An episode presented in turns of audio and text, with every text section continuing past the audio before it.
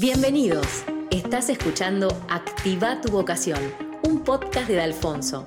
Este es un nuevo episodio de Historias que inspiran, conversaciones con profesionales que se animaron a encontrar y vivir su propósito. Bueno, Manu, gracias por venir. ¿Cómo estás? ¿Cómo estás? Bueno, nada, antes que nada, gracias ahí por, por la invitación, por fijarse, por fijarse en mí, en lo que hago. Muy bueno, eso para nosotros es un placer. Vamos a arrancar por la primera pregunta, que siempre es la nuestra fija. Si yo te pregunto quién es Manu Buscalia, ¿no? Si tuviera que describirme, diría que soy una persona eh, muy curiosa, eh, que todo el tiempo está buscando cosas nuevas para hacer, nuevos desafíos, eh, nuevas aventuras, si se quiere decir, aunque suene medio cliché. muy inquieto, muy inquieto, que le gusta sorprenderse y que todo el tiempo busca superarse alguien que tiene como mucha, muchas ganas de hacer cosas y, que le pone mucha voluntad a lo, que le gusta. Y si vamos un poco, Manu, a tu infancia, ¿no? ¿A qué te gustaba jugar cuando eras chico? ¿Tenías algún juego recurrente o no? Sí, varias cosas. Eh, cuando era chico, cuando tenía, no sé, seis años, me acuerdo que me gustaba mucho jugar a ser detective eh, hay una película que se llama Harriet la espía, cuando yo era chico, eh, y me acuerdo que la vi y era una, nena que escribía en un cuaderno, y observaba gente, tomaba notas, y cuando la vi como que me copó mucho hacer eso, siempre me gustó escribir, observar. Eh, el hermano, uno de hermanos de mi viejo, uno de mis tíos tenía una máquina de escribir y a veces me la prestaba y yo como que escribía, no sé, historias con eso, me gustaba escribir cuentos eh, tenía como eso, tenía como una especie de diario íntimo, por decirlo de una manera, pero describía de, todo. Y me gustaba mucho jugar a eso. Más allá, después no sé, me gustaba mucho el anime de chiquito, siempre me gustaba. Me gustaban los, juguetes típicos de videojuegos, era mucho jugar a videojuegos de Family, Sega, eh, un poco de todo. Y, pero eso, como que me acuerdo de esa particularidad que lo veo reflejado en lo que hago ahora, de eso, de esa curiosidad de observar, de escribir, de anotar lo que estabas mirando, lo, ¿no? Como de, tomar nota de eso. Hoy, hoy si lo veo para atrás es como que tiene que ver muchísimo con lo que hago. Y te iba a decir, Manu, después cuando fuiste creciendo, ¿no? Ya más a tus 17, 18 años. Sí. ¿Ya veo que tenías clara la idea de qué, de qué carrera seguir o dudaste? ¿Cómo viviste ese momento de elección? No, creo que soy, o sea, creo que soy un afortunado porque sé lo que quiero hacer desde que nací, básicamente. O sea, así como te dije, jugaba a ser detective al mismo tiempo, también, no sé, jugaba a grabarme en, jugaba a grabarme en la radio y demás, y siempre por, por mi vieja en particular y por el hermano de mi vieja, eh, me quería escuchando música, primero rock desde que, desde que nací, de, no sé, desde que tengo memoria escucho Pink Floyd, los Rolling Stones, eh, un montón de bandas eh, por mi familia, como que la música es parte de mi vida desde, que tengo memoria. y entonces, nada, cuando tenía ocho años, ya sabía, decía que quería ser detective o periodista. O sea, me acuerdo miraba mucho CQC, después un poquito más grande, tipo 10, 11, y como que me gustaban mucho esas preguntas, digamos, de esa época, como intrépidas, incomodar a los políticos y demás. Y después, digamos que el, gran despertar, por llamarlo de alguna manera, vino cuando, tuve, cuando tenía 12, que vi una película que se llama Casi Famosos, Almost Famous, que es una película de un chico eh, que se va de gira con una banda para hacer una nota de tapa para Rolling Stone. Es una historia verídica, el director de esa película se llama Cameron Crowe y es un periodista estadounidense que está basado en su vida la película. Cuando él tenía 15, eh, le ofreció una nota a un editor de Rolling Stone, se hizo pasar por alguien mucho más grande y escribía muy bien, mandó unos artículos que él había hecho para el diario del colegio y se la aceptaron. ¡Wow! No la vi esa película. Un año, un año y pico engañando a la revista, como haciendo que él tenía, no sé, veintipico y era un nene en realidad cuando vi esa película como que se me volvió la cabeza y fue como, ah, se me puede traer de giras con bandas y escribir y qué sé yo. Y dije, ya está, yo quiero hacer esto, quiero trabajar en Rolling Stone y, y nada, y al mismo tiempo también, no sé, cuando compraban el diario en mi casa me acuerdo que agarraba y leía, leía siempre, no sé, el suple de Clarín en su momento, por ejemplo, o espectáculos de, otros diarios, leyendo los artículos de, las entrevistas con los músicos, los, las reseñas de discos, de recitales, y como que nada, sabía que quería hacer eso. Así que terminé el secundario y me fui a estudiar periodismo. ¿Estudiaste en TEA, no? ¿O en dónde? No, no, yo estudié en la UCA, periodismo. Ah, mira. licenciatura en periodismo, cuatro años en la UCA. Eh, nada, el primer año de la facultad, me acuerdo que me pasaba algo en la facultad, que era que la realidad es que me da un poco de fiaca. O sea, yo siempre fui medio vago para estudiar, pero a la vez con muy buena memoria. Siempre me fue re bien, nunca me llevó una materia en el colegio, nada. Pero nunca fue algo que me gustó la parte académica, como que me aburría un poco, sentía que le faltaba un poco de acción, digamos. La práctica, claro. Eh, sí, sí. Y en la facultad, como que el primer año me fue bien todo, pero también medio como que no, no sé, no pasaba nada. Y en el segundo año empecé a hacer una pasantía en una radio AM que se llamaba Radio Concepto, y ahí como que cambió todo como que me, recontra manejé. El primer día estuve como asistente de producción y el segundo día ya estaba al aire hablando de música. Y como que ahí no, no paré. Después, ese verano yo me iba de vacaciones a Gessel con mis amigos, yo tenía 18, y antes de irme empecé a averiguar qué medios había en Gessel, qué radios había, qué sé yo, y conseguí que había una radio que se llamaba Más Rock, era como una especie de rock and pop de Gessel, mandé un mail a varios, nadie me respondió, como que volví a mandar y me llamaron de esa para una entrevista porque como el dueño de la empresa me terminaron poniendo como productor de un de, me acuerdo que laburaba de martes a domingo, mi franco era los lunes, y laburaba de 4 de la tarde a 10 de la noche, o sea que la playa a la tarde no la había ni en casualidad. Pero chocho. pero estaba re contento, hice un programa con, con Winnie Crook, que era saxofonista de Los Redondos, un músico histórico, falleció hace poco, lamentablemente eh, con otra locutora que ahora es muy conocida, que se llama Maru Droz también. Que nada, trabajé con ellos como productor y ahí aprendí un montón y fue mi primer laburo pago. O sea, me pagaron 1.800 pesos y me lo acuerdo como si fuera a hacer porque fue la primera vez que me pagaron para hacer lo que me gustaba. Entonces, fue un montón para mí. ¿Y eso fue igual por una temporada o por cuánto tiempo? Sí, sí, eso fue, no, no, eso fue una temporada, fue ese verano. Eh, después volví, seguí con la, seguí con la Facu y nada, ahí como que cada oportunidad que había, cuando en la facultad había que dar una pasantía y eso, yo me mandaba, o sea, me mandaba, me mandaba. Eh, pero me pasó algo durante mucho tiempo que, si bien siempre me mandaba, como que me ponía muy nervioso, no sé, había logrado conseguir varios castings, viste, por ahí de notero y eso, y me pasaba que como que me ponía muy nervioso al principio delante de cámara, algo que ahora me parece re loco. Pero me ponía muy nervioso, entonces como que no, no sé, como que me agarraba inseguridad y como que no lograba demostrar cómo era yo. Como que por ahí antes charlaba todo bien, después se me ponía muy nervioso y no terminaba quedando. Me re frustraba en el momento, porque era como, uy, no voy a poder hacerlo nunca esto. Soy bueno, lo puedo hacer, ¿será que no es para mí? ¿Viste? Todas esas dudas que, que, te agarran eh, en ese momento. Y con el paso del tiempo fue muy loco, pero como con el paso del tiempo, como cada vez como que fui madurando, obviamente, como persona, como que eso también se fue, se fue eh, desarrollando una confianza muy grande con el trabajo, con un montón de cosas que fui haciendo y perdí totalmente la, nada, ese nerviosismo que tenía, porque siempre fui una persona caradura, que no tenía vergüenza. Pero como que ahí se activaba algo y lo, lo, terminé superando. ¿Qué habilidades sentís que tiene que tener una persona que estudia periodismo, no? Como qué cosas tiene que desarrollar o qué miedo que tiene que tener natas también. Algo que tiene que tener sí o sí nato alguien que quiere estudiar periodismo para mí es curiosidad es, algo fundamental, porque vos tenés que agarrar y es como que tenés que ver un hecho, algo, un acontecimiento, lo que sea que esté pasando y querer saber, tener ganas realmente de saber por qué pasa esto, cómo pasa, quién lo hace y buscar a las personas, a las fuentes, en este caso, o sea, a las personas que te pueden ayudar a construir esa historia. Si vos no tenés curiosidad y no te importa lo que está pasando, nada, no, no lo vas a poder hacer bien, obviamente. Después, digo, obviamente que hay gente que nace con ciertos talentos o habilidades como talento para escribir, talento para hablar, talento para un montón de cosas, que algo de eso tenés que tener, pero también son herramientas que si uno realmente quiere se van desarrollando. Y a vos, por ejemplo, Manu, de todo lo que hacías en la carrera, ¿no? Como, viste que hay muchas patas también dentro de periodismo. Esto de, bueno, la radio, o, estar en cámara, o escribir. Digo, ¿cuál es la parte que vos más cómodo te sentías? O sea, eh, al principio, al principio eh, fue con, fue escribiendo al principio. Igual a mí siempre me gustaba hablar. En el colegio siempre era como que me iba bien, pero me, me, sacaban afuera, me retaban por hablar en clase, como siempre fui a hablar Entonces como que sabía que tenía una habilidad para hablar y demás, y para contactar con, conectar con la gente. Eh, pero al principio yo, yo creí que iba a escribir, de hecho mi sueño era escribir en Rolling Stone cuando estaba en la facultad, que después lo hice. Pero a medida que fui cursando las materias y todo, también la radio se me gustaba mucho, como que le fui encontrando el amor a todo. Y otra cosa también que me pasó, empezando a meterme en el periodismo, es que me di cuenta que si quería vivir de eso, tenía que hacer muchas cosas. No podía tener un trabajo solo.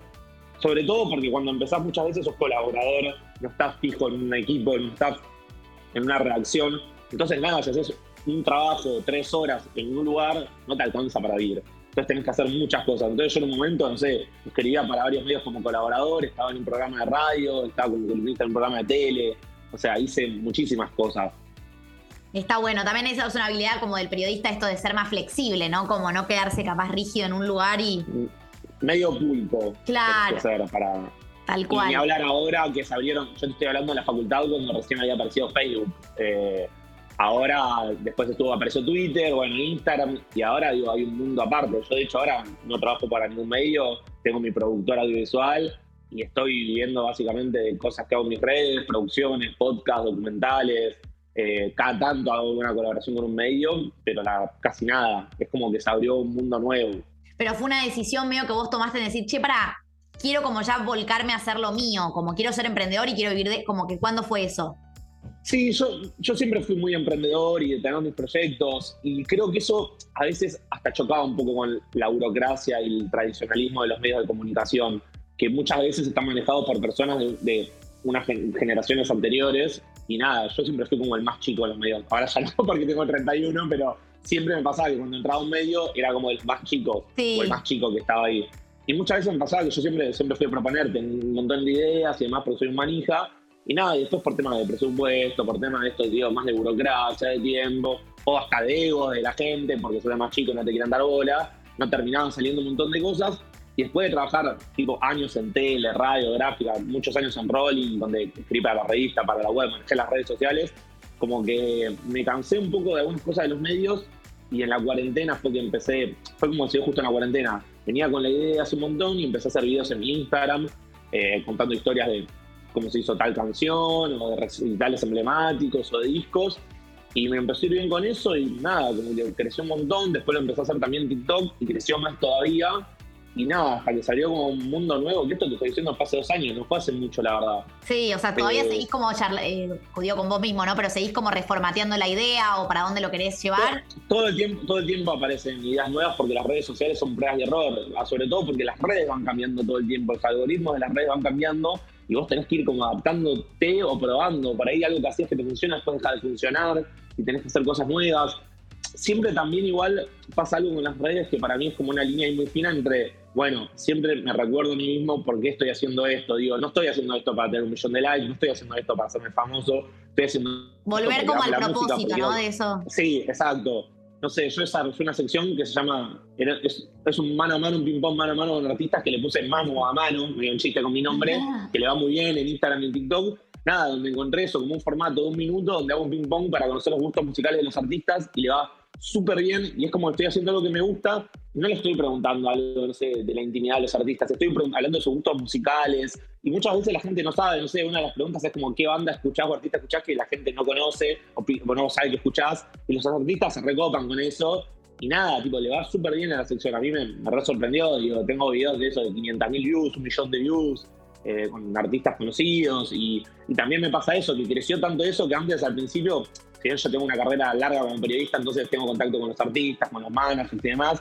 Al principio para mí me costaba un poquito más y ahora me llaman todo el tiempo para, che, ¿querés venir a hacer Y pues ya, ya sos como referente, te posicionaste así. Claro, hmm. claro.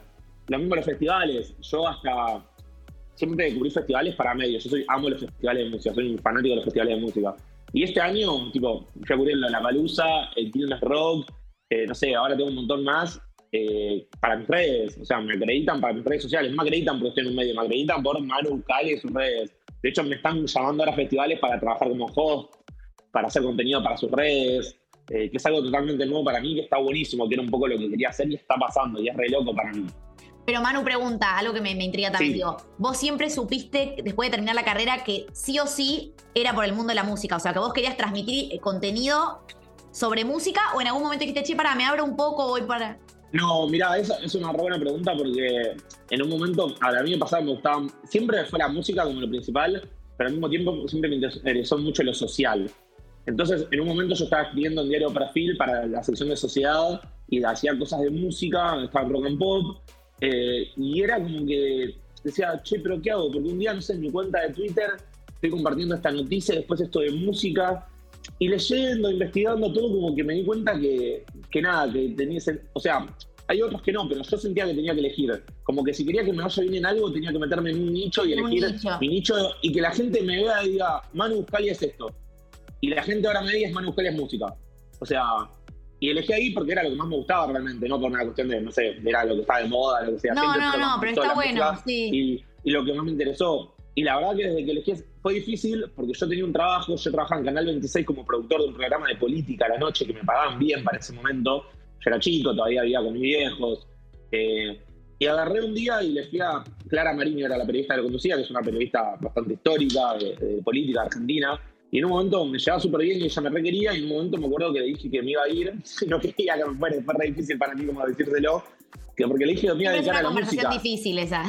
Sí, recontra. Y fue loco porque como que dejé un laburo fijo estable que tenía para lanzarme a, a, ver qué conseguía con la música, porque no tenía nada de música me diera la misma plata. Pero al mismo tiempo esa como necesidad como que me hizo salir a buscar más, con un poco más de ambición, y hizo que pasen un montón de otras cosas. A veces es difícil, obviamente, a ver, partiendo de la base, porque yo no, o sea, no creo tanto en la meritocracia, de que soy una persona de clase media, de que mi viejo nunca me faltó nada de chico, tuve un plato para comer, entonces por eso mismo pude elegir y estudiar lo que yo quería, mis viejos me ayudaron, y gracias a eso me pude desarrollar, porque si no es muy fácil decir, no, bueno, si te esforzás puedes conseguir cualquier cosa, que está re bueno esforzarse y para mí también pero digo, eso, partiendo de la base de que estaba en una posición, digamos. Eh, sí, que pudiste tomar tiempo para pensar, para, viste, como que. Mm. Sí, eh, obvio que con eso yo creo, yo me recontra esforcé para conseguir lo que quería, pero digo eso, partiendo de esa base, ¿no? Eh, que me parece que es importante decirlo. Si vos laburás bien en un lado, hay alguien que lo va a ver seguramente y te va a tener en cuenta, porque la realidad es que si yo tengo que armar un equipo, por más que mil personas me manden un currículum, yo no, no tengo confianza en una persona por un, atrás de un papel o eso. Tengo confianza en gente que ya veo como labura o que veo en las redes y yo hace esto, que ya trabajé, lo voy a buscar por ese lado. Entonces también eso me parece que es algo como muy importante, como las habilidades humanas y cómo sos y el respeto que tenés con el otro, más allá del talento que tengas, porque también conocí gente muy talentosa que estaba desesperada por hacer cualquier cosa por pegarla y pisaba cabezas, no sé qué. Y yo siempre cuando elijo a la gente, por más que seas el mejor del mundo, si no me respetás o no respetás al equipo, no, no vas a estar conmigo. Y eso me parece que es algo muy importante porque también en la industria de los medios hay como una especie de voracidad por querer estar. No, la famosa primicia, viste, esto también la típica que en periodismo yo estudié comunicación, el tema de por sacar la primicia o cualquier cosa, como que también tener esos valores bien fuertes porque... Exacto, exacto, viste, como que nada, todo está buenísimo querer, digo, está bien, puede ser competitivo, el querer ser bueno y demás, pero nada, como que hay un límite para mí de esto, entre como no olvidarse que el del otro, el de al lado es una persona, más allá de todo y demás, y tener un mínimo de respeto. Eh, por eso, para mí es como súper clave. Y Manu, perdón, la decisión de irte a TikTok, ¿cómo te sentís en esa red? ¿Qué tiene de diferencia con Instagram, por ejemplo? Mirá, me pasó que cuando me habían dicho que vas a en TikTok, cuando subí mi primer video me acuerdo que era como algo raro porque no tenía ningún seguidor y subo un video que había subido a Instagram y como tenía como 200.000 views. Y yo digo, ah, esto no sé, es una truchada, ¿viste? Como que no entendía, porque como si no tengo seguidores voy a tener tantas views, o sea, me pareció muy raro y como que lo abandoné. Pasaron unos meses y vi que TikTok estuvo como sponsor en los premios Gardel, creo que había sido, no, en los Grammys, perdón, en los Grammys, en los Latin Grammys. Y dije, ah, ¿qué onda esta gente? Estaba remetiéndose en la música, empecé a investigar más y nada, empecé también al principio me metí en TikTok y había gente bailando nada más. Entonces decía, che, no, como que esto no es para mí. Y de repente, como que al usarla, lo que tiene la aplicación, a diferencia de Instagram, es que el algoritmo funciona muy, muy bien. La segmentación. Sí, entonces, ¿qué pasa? Yo subía cosas de música, había cosas de música, y empecé a, ver gente, a conocer gente que hacía lo mismo que yo en México, en Colombia, en Venezuela, en Paraguay.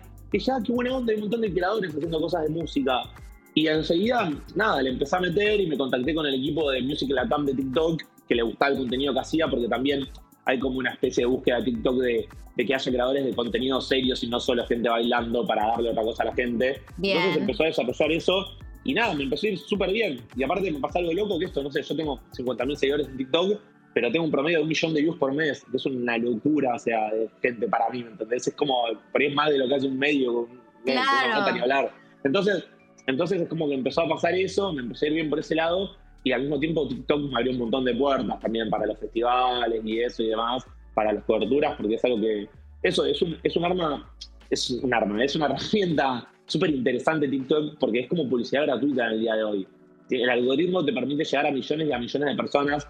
Entonces yo le recomiendo a los creadores o a quien sea que quiera hacer algo en redes sociales que la use, que la investigue, porque está buenísimo. Yo no hago solo redes sociales, yo tengo otros proyectos. Yo ahora, acabo de estrenar un podcast en Futurock de música. Eh, trabajo como curador musical de, Chinar, de la marca Aperitivos, que nunca pensé que iba a trabajar con una marca y hago ahí, soy como, como productor y vocero de la marca y hacemos eventos, hacemos recitales para apoyar la música emergente. Como que tengo, estoy trabajando en otro documental ahora, como que hago muchas cosas, porque me gusta, la verdad que lo hago porque me encanta hacer cosas. Eh, y soy marija, como dije antes, pero a veces es como que es difícil ordenarse cuando tampoco es que yo tengo alguien que me contrata y yo laburo de tal hora a tal hora como que yo manejo mis horarios y se me mezclan todos los trabajos en el día a día y las otras cosas que hago, entonces es como que tengo que mantener el orden, ver nada, organizarme también hasta financieramente, porque tengo viste, no todos los trabajos se cobran al mismo tiempo tampoco, tengo que pagar el alquiler, o sea, entonces, entonces es como que nada, es como que un poco todo lo que fue pasando me llevó a ser como un emprendedor y esto, a ser más hasta un poco como empresario de alguna forma, porque con, abrí una productora audiovisual hace poco y estoy trabajando con eso también. Manu, eh, de eso te iba a preguntar justamente, que me diste el pie.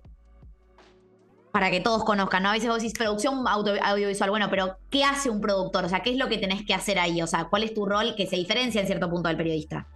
O sea, ¿es sí, a ver, Como productor, a ver, la productora la abrimos con Guido Scolo, que es mi mejor amigo y es mi socio. Con él hacemos un programa en YouTube que se llama una playlist, que viene un canal que está en un canal que se llama Pilo, que viene un artista y elige como cinco canciones que marcaron su vida, las escuchamos, eh, nada, la vamos hablando como que es una charla de música con artistas. Eh, y de ahí salió la idea de, bueno, estamos haciendo este contenido, le está yendo bien, tenemos sponsors, después de muchos años de laburo, eh, vamos a hacer una productora para ofrecer como nuestros servicios a marcas, servicios de streaming, festivales, lo que sea. Y ahí nada, como que cambian un montón de cosas. Para empezar, que tuve que, yo ya era, no sé, bueno, tipo cosas, temas legales, digo, de burocráticos, de, la, anotarte en la FIP, ser monotributista, yo soy monotributista de los 19, porque nada, el periodismo te lleva a facturar todo. Pero digo, nada, tener una productora te lleva, no sé, desde tener que conseguir un escribano para registrar tu, una sociedad, una sociedad eh, hasta aprender, no sé, un montón de cosas de finanzas que no sabía, digo, de cómo facturar, cómo cobrar, si te quedas, no sé, si te quedas y vos ganas plata, después esa plata hay un porcentaje que se va para el Estado, o sea, que te cobran un montón de impuestos que yo no, o sea, que sabía que existían, pero que nunca había tenido que pagar porque nunca claro. tenía digamos. ¿Entendés? Entonces, entonces es como que se vuelve, no es que solo soy la persona que, bueno, elige qué artistas van o los entrevista, sino que ya sé, en algún punto es como estar manejando un mini medio, por decirlo, ¿viste? Sos como el dueño del medio. Ok. Y encargarte un montón de temas legales que antes, nada, no, ni, sabía que existían, por decirlo de una forma. O sabía que existían, pero no me preocupaban. Eh, es todo como mucho más complicado y difícil, al mismo tiempo que también es más lindo porque, nada, estás haciendo, es como que es tuyo. O sea, las ideas, o sea, todo lo que es la, filosofía también es tuya, como que a veces en un medio capaz no, no sé si compartís tanto, Obvio, la ética, los valores, le digo, los manuales de, ética y de lo que sea, ¿no? De todo, de cómo comunica, la forma en que comunicabas. Digo, yo sé que todo el contenido que hago, Manu Buscalia, por decirlo de una forma, es como que tiene una perspectiva particular, una visión particular, que es lo que trato de hacer y que, de meter en todo lo que hago, ¿no? Sea un podcast, un documental, sea una entrevista en Instagram. Eh, y eso está buenísimo, pero bueno, al mismo tiempo eso, como que tiene todo tiene todo el trabajo, hasta el mismo digo de perseguir a la gente para que te pague cuando no te paga. O sea. Obvio, sí, tal cual. Estás en todo el proceso. Y algo que te iba a decir, Manu, ya que lo, tiraste recién, ¿no? Todo tiene como mi sesgo, todo tiene mi, sí, mi mentalidad, mi chip. ¿Qué es lo que vos buscas transmitir? O sea, en, el más allá de, de, qué proyecto estés, esto que dijiste recién, como cuál es tu propuesta de valor, cuál es tu diferencial. Mira, lo que yo busco transmitir es lo que me genera. O sea, para mí, la música es como. voy a tratar de decirlo sin que suene medio cursi. Pero para mí la música como que tiene un poder increíble y a lo largo de mi vida a mí la música me ha ayudado a conocerme mejor, a conectar con, a ayudarme a expresarme mejor, a momentos de mucha bajón, de tristeza, momentos de alegría. Eh, no sé, como que para mí la música es mágica. Y Manu, una cosa importante también que te iba a decir acá. Vos también estás en Netflix ahora. Mm que eso también lo vi. Yo, yo hice, es así, yo hice un documental para Netflix, produje un documental para Netflix con otra gente, con una productora de Estados Unidos, que se llama Rompan Todo, la historia del rock en español. El docu sigue estando en Netflix. salió en 2020, en fin de 2020, y nada, le fue súper bien, estuvo como top 20 del mundo, fue como el loco de música en español de los más vistos. Eh, y es un documental donde básicamente entrevistamos a los artistas más influyentes del rock de toda Latino, de hispanoparlantes de toda Latinoamérica y España. Eh, está desde Charlie García, Pito Páez, Andrés Calamaro, no sé por nombrar de Argentina, eh, está Ocio, hay un montón, y de todo el mundo así. Eh, yo fui el productor periodístico del documental. Mi función consistió básicamente en, bueno, primero convencer a los artistas de que estén, conseguir a los artistas que estén en el docu, preparar las entrevistas con el director, Piquita Larico, eh, y hice algunas entrevistas también. Nada, fue uno de los proyectos más difíciles y desafiantes que hice en mi vida. Fue, fueron casi dos años de laburo, nada, pasaron muchas cosas. Eh, a algunos artistas era muy difícil convencerlos de que estén, o, o pensemos que era esto se hizo en 2019, 2018 antes de la pandemia, entonces todos estaban de gira o grabando. Claro, pero la realidad. Era imposible conseguir con los artistas, era muy difícil. A veces ibas una semana a un país y esa semana justo el artista que querías entrevistar estaba de gira o estaba grabando y no te podía atender. Eh, fue un proyecto enorme y también después de que salió el docu lo que me pasó, que fue como lo primero que hice por fuera del periodismo tradicional, grande, main, por decirlo de alguna manera, como que también me abrieron un montón de puertas, me llamaron de un montón de lados para hacer cosas. Y ahí también, yo cuando era chico nunca pensé que podía escribir el guion de documental o ser productor periodístico de un documental. Como que me hizo, me hizo un cambio de chip de, ok, no, no hace falta que esté en un medio, puedo escribir guiones documentales, puedo hacer periodismo como, no sé, en lo que está ahora más en tendencia, digo, en una plataforma de streaming, en un podcast, en, las redes sociales. Como que me di cuenta que todas las herramientas, sin darme cuenta, todo lo que las herramientas que había adquirido a lo largo de los años me servían ahora para dar vuelta un poco y estar en otros lados. Muy bueno, me encanta. Me voy a ver, el, no lo vi el documental, lo voy a ver. Ya lo que te iba a decir. Lo, algo que también te iba a preguntar, Manu, es así como, si bien tiraste un montón de consejos y de cosas, digo, si vos tuvieras que decir tus cinco aliados en lo que es la creación de contenido, ¿no? Como tus reglas de oro o cinco cosas que a vos te funcionan para cualquier plataforma, ¿eh? Lo que trato de hacer siempre es como buscar una buena historia. Es como que se tiene que combinar para mí una buena historia, algo que sea entretenido, porque si tenemos una buena o sea, ¿cómo lo contamos? No digo, ¿qué contamos? ¿Cómo lo contamos? Porque es un poco el mismo el periodismo, si tenés una buena historia, pero lo haces aburrido, digo, a ver, si querés hacer un video en Instagram, la gente tiene un minuto, entonces tenés que en un minuto empezar con algo que atrape a la persona, que lo vea y que diga, uh, ¿qué onda esto? Después, eso, desarrollarlo en un minuto para que tenga, que tenga picos, o sea, que bueno, que atrapar al otro, que tenga picos que lo entretengan, que lo dejen en tensión ahí para que lo vea y después, nada, y así todo, por ahí lo hace súper bien y justo ese día lo subiste una hora, que no sé, no había gente mirándolo, Instagram no lo compartió y lo fue re mal, y es muy frustrante. Hay algo que se habla muy poco. Yo hice un taller con una chica llamada Online Mami hace unos meses, y hablábamos mucho de esto también, de la frustración que se genera en los creadores de contenido, las expectativas, porque a veces uno dice, ay, quiero tener, no sé, 30.000 seguidores, y tener dos likes por video, qué sé yo. Y viste, es como, es muy frustrante, las redes son muy frustrantes, eh, porque cada vez te piden más, pero nada, ahí es como también otro consejo es como mantener, como recordar siempre por qué se hace, eh, seguir haciéndolo para disfrutarlo, no para sufrir, y también ponerse metas eh, a, corto plazo alcanzables, digo, si tenés, si trabajás de 9 de la mañana a 8 de la noche, y bueno, no vas a poder hacer por ahí un video por día, ponete a hacer un buen video cada 10 días, cada 7 días, y nada, que no importa si el contenido está bueno con el tiempo, por más que no tenga muchos likes, después te va a servir, no sé, yo mucho lo que hago me sirve para, para conseguir otros trabajos, porque hoy muestras como mi portfolio en redes sociales. La gente ve ahí y dice, mira, porque aparte uno se piensa, uno como creador, digo, piensa que todo el mundo está mirando, uy, no, Manu, che, este video tuvo menos likes que el otro, ¿eh? que ojo, ¿qué está pasando? Y la verdad es que no pasa eso, los únicos que miramos eso somos los creadores. O sea, el 99% de la gente no mira si este video tuvo mil likes, diez mil. Sí, tal cual. Vos pues estás ahí mirando todo el.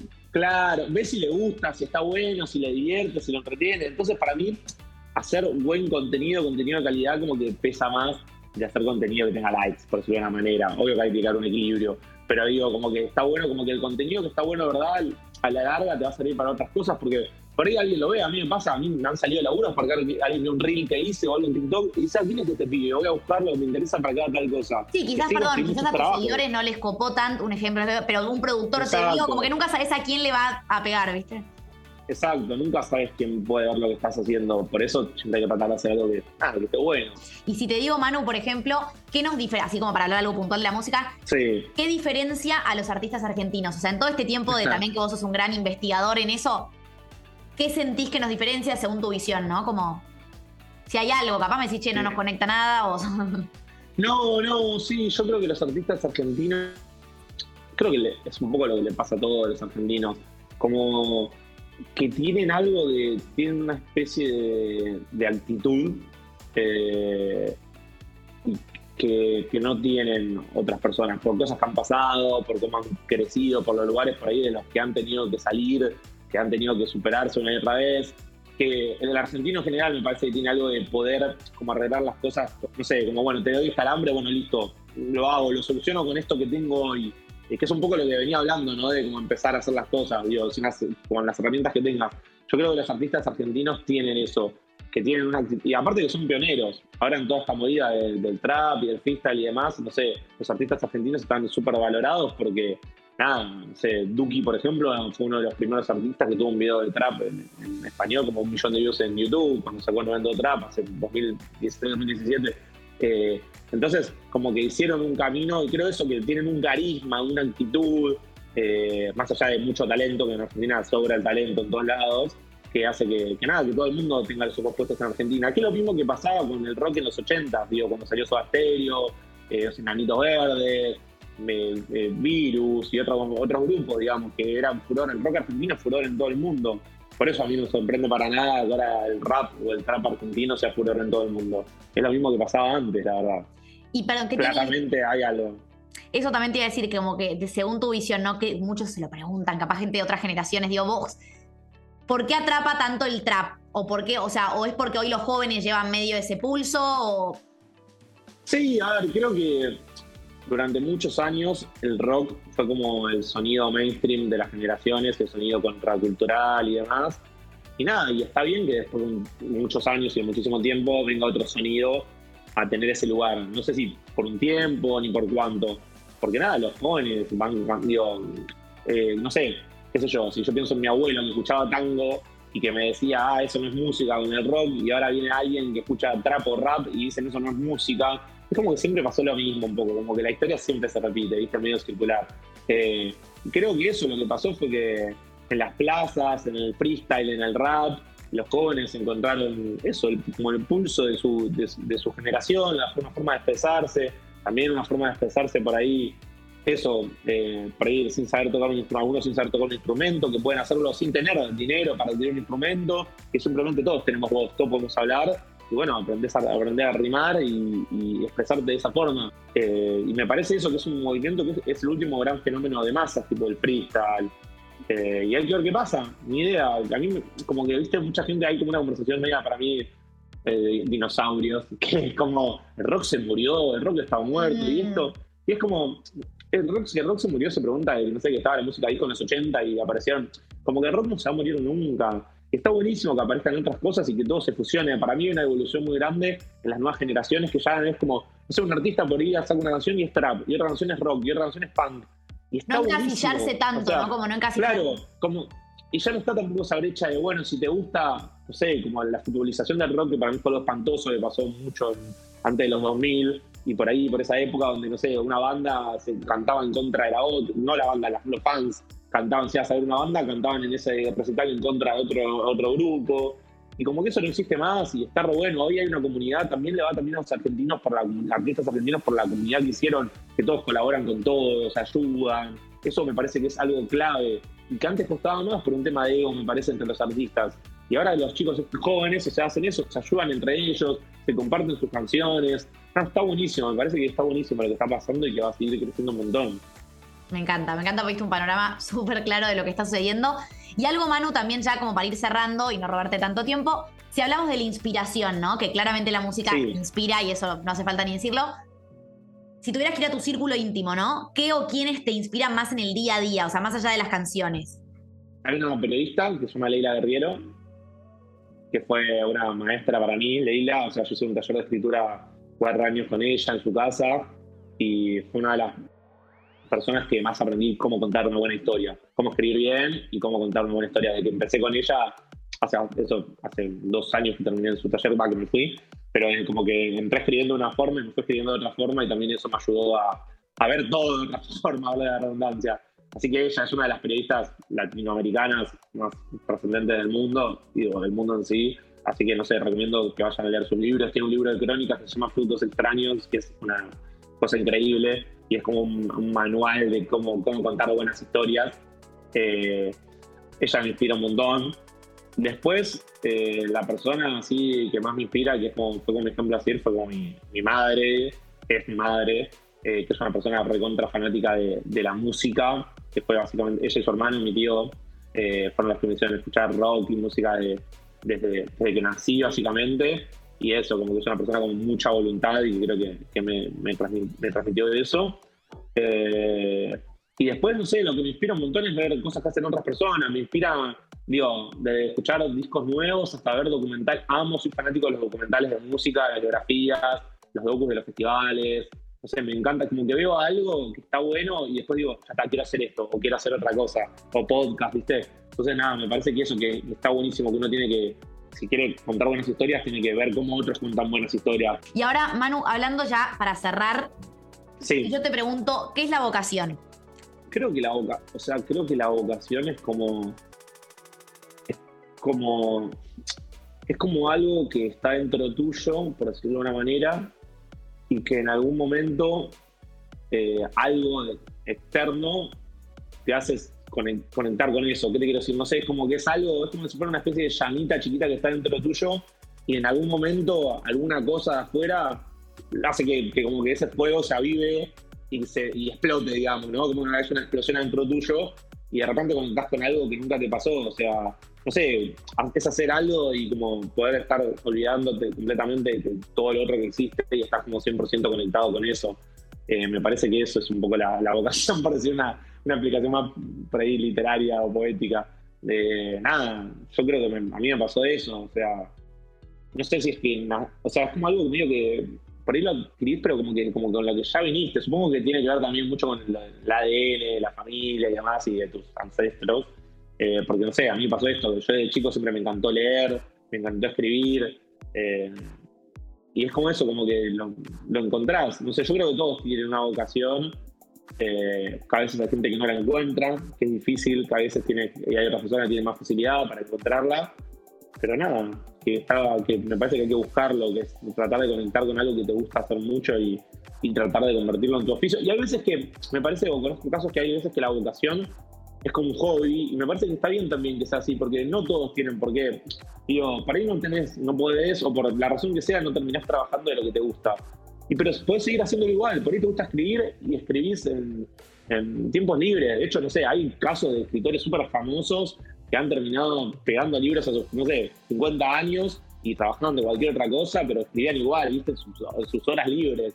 Eh, entonces me parece eso, que lo importante no es tampoco que se convierta en tu trabajo, sino poder encontrarlo y mantenerlo y poder hacerlo y disfrutar de eso. No sé, cuando estaba en primer año de la facultad yo me imaginaba que, bueno, ahora me voy a recibir y el día que me reciba me van a llamar de Rolling Stone y van a, y van a nada, voy a empezar a trabajar en la revista, ¿viste? Como, y al toque me di cuenta, no, ok, bueno, si quiero trabajar algún día en Rolling Stone, primero me tengo que volver bueno haciendo esto. ¿Cómo vuelvo bueno? Bueno, haciéndole la mayor cantidad Moviéndote. Eh, posible. Haciendo, haciendo esto la mayor cantidad, uno se vuelve bueno repitiendo, no hay tipo, no hay ningún chiste, ningún, no sé, ningún manual, digo, es como, vos haces algo muchas veces y en algún momento, si, si sos para eso, vas a, vas, vas a mejorar.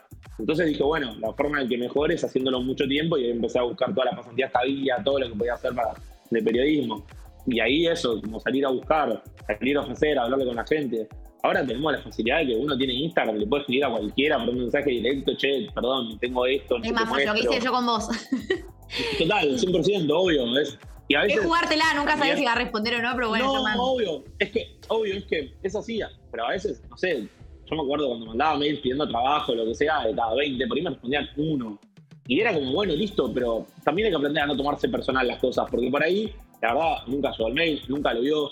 No sé, en Instagram a mí a veces me pasa, ¿viste? Que como van las cosas a otros mensajes, la otra casilla de mensajes, y a veces uno se le pierde y se le pasa, no sé qué, hasta que después lo encuentra y termina respondiendo y nada que ver, no es que no quería hacer eso, ¿viste? Uno se empieza a imaginar cualquier cosa. Me parece que nada, es no tomarse las cosas personales, también el otro tiene derecho a decir que no, a decirte que no y está todo bien.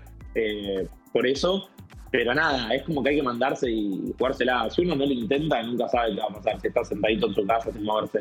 Para mí es como que es clave salir de la zona de confort, intentar y mandarse por uno quiera, lo que uno quiera hacer.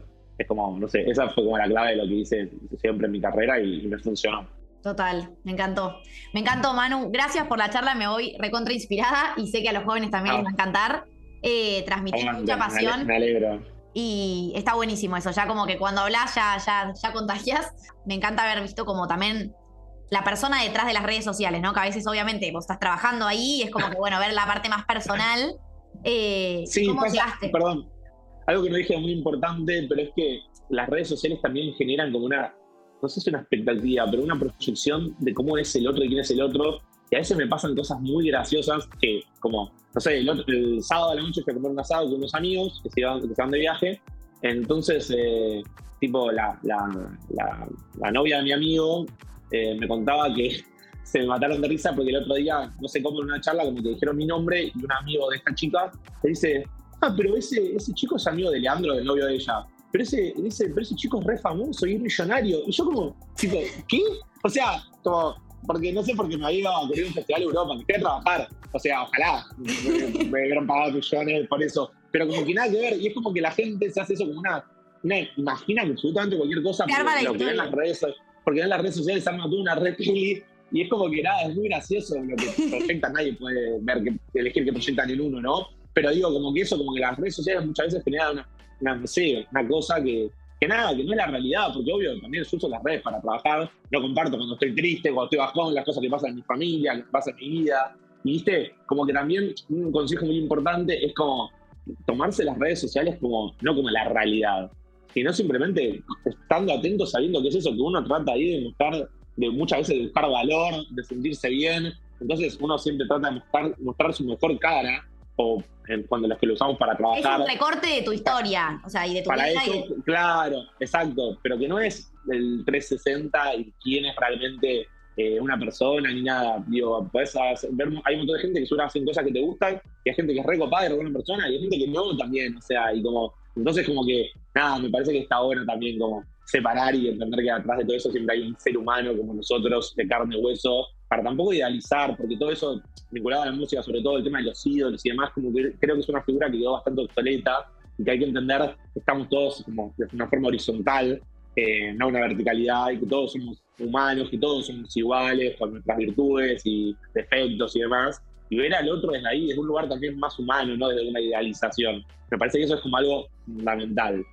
Que también, perdón, Manu, te voy a haber pasado a vos entrevistando a gente que de repente te das más cuenta y dices, ay, pará, yo también lo tenía acá y de repente ves como, ¿no? Obvio, obvio. A mí también me pasó eso, entrevistar a un montón de artistas que, no sé, adoré toda la vida y, no sé, digo, algunos son geniales y otros no tanto. y también es eso, también como poder separar un poco la obra de, la persona. Digo, no sé, por ahí esta persona me gusta cómo trabaja, cómo escribe, cómo compone, pero después como persona no, no, no, tiene, no sé, los valores que, que a mí me gustan, que yo tengo o que yo, o que yo sigo. Entonces, nada, eso también está bueno como bajar un cambio de eso con esas expectativas y esa idealización, me parece que es como muy sano. Total, totalmente. Bueno, Manu, un placer charlar con vos, me hubiera quedado dos horas. Lo mismo, un placer. Me encantó, gracias. Esto fue Activa tu vocación. Si te gustó este episodio, suscríbete al podcast para recibir notificaciones cada vez que subamos otros. También podés encontrarnos en Instagram y LinkedIn como arroba centro de Alfonso.